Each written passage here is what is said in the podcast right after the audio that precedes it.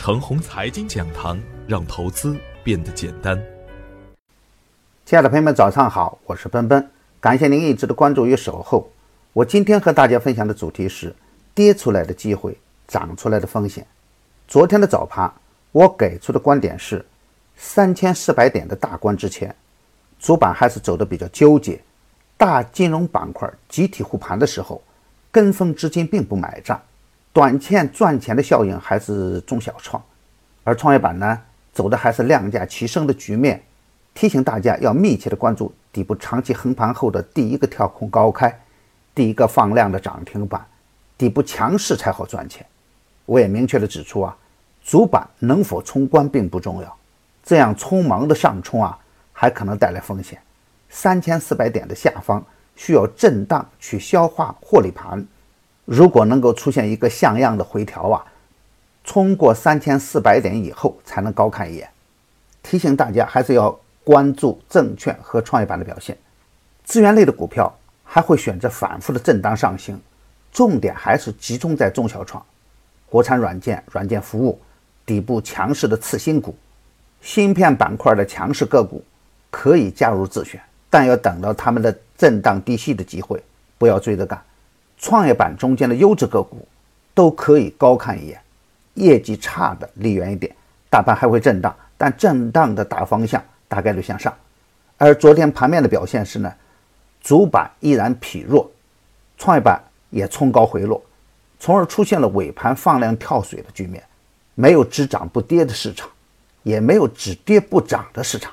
每一次的下跌都是为了更好的上涨，而每一次的上涨呢？都能激活获利盘出场，只要交易存在，涨与跌都是正常现象。大家都清楚，在上证五零疯狂上涨、创业板极度恐慌的前提下，我一直提醒大家：高位上涨不用追，底部急跌不用怕，可以坚定的布局底部优质个股的中长线。如果您也能预见，大家就可以轻松的做到创业板反转后的第一个波段。成交量的变化可以体现出强弱之势已经发生了根本的扭转。上证成交两千六百四十亿，而深圳呢成交三千六百四十亿，明显中小创的活跃度会更好一点。而创业板的成交额呢是一千两百九十三亿，排在历史的前十位了。这是只有大牛行情时才有过的成交额。主板跌了，并不是主板走完了，创业板跌了，都是主板害的。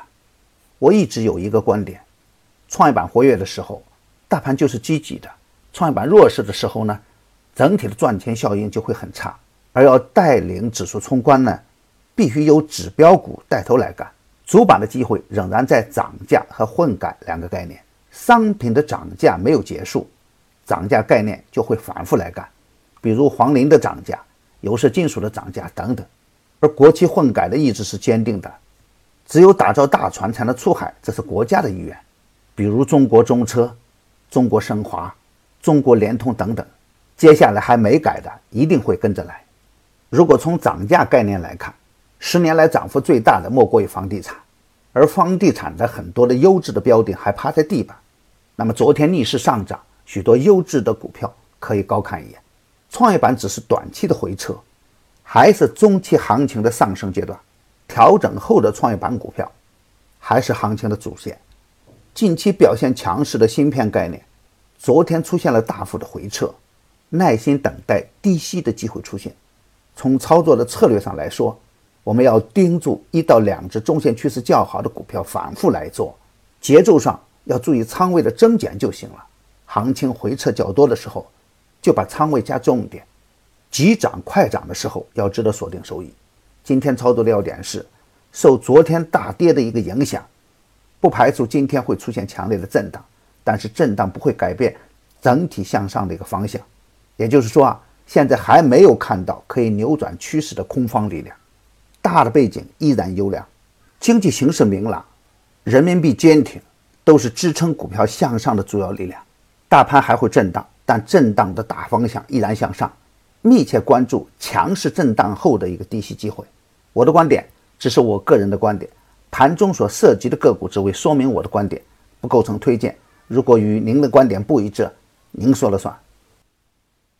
买牛散成长秘籍的课程，有精选的群服务赠送，那里有一线的操盘手实时在线答疑，还有精选的股票提供参考。别忘记加小组的 QQ 二七五四七六五九八，他会邀请您加入陈红财经飓风工作室直播间。亲爱的朋友们，您的点赞、转发与打赏，都是我每天努力的动力源泉。